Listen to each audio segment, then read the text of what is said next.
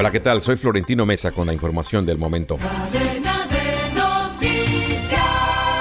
El presidente Joe Biden reaccionó al anuncio de que su predecesor en el cargo, Donald Trump, aspirará de nuevo a ocupar la Casa Blanca en 2024, asegurando que Trump falló a Estados Unidos. En un escueto mensaje en su cuenta de Twitter enviado desde Bali, Indonesia, donde se encontraba participando en la reunión del G20, Biden se limitó a decir que Trump falló a Estados Unidos y compartió un video crítico con el expresidente.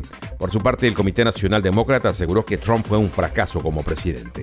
El Departamento de Transporte ordenó a seis aerolíneas que paguen más de 600 millones de dólares en reembolsos a pasajeros por vuelos cancelados o cambiados, luego de que los viajeros buscaran una reparación por no recuperar su dinero.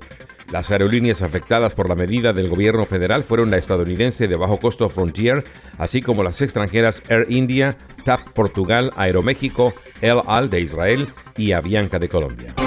El gobernador de Texas, Greg Abbott, advirtió que Filadelfia será el próximo destino para los migrantes que el Estado está transportando desde la frontera hacia localidades gobernadas por demócratas, mientras ponía en marcha un nuevo autobús una semana después de ganar fácilmente su reelección. Abbott no indicó cuántos migrantes iban a bordo ni si se había enviado más de uno, pero dijo que un primer autobús debía llegar este miércoles. Abbott fue blanco de críticas por los autobuses que llegaron repentinamente a Nueva York, Washington, D.C. y Chicago.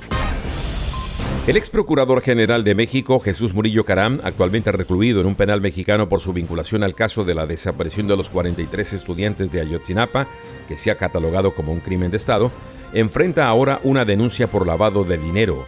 La gubernamental Unidad de Inteligencia Financiera presentó la denuncia el 14 de noviembre pasado ante la actual Fiscalía General de la República por los delitos de tráfico de influencias y defraudación fiscal. Volveremos con más en Cadena de Noticias.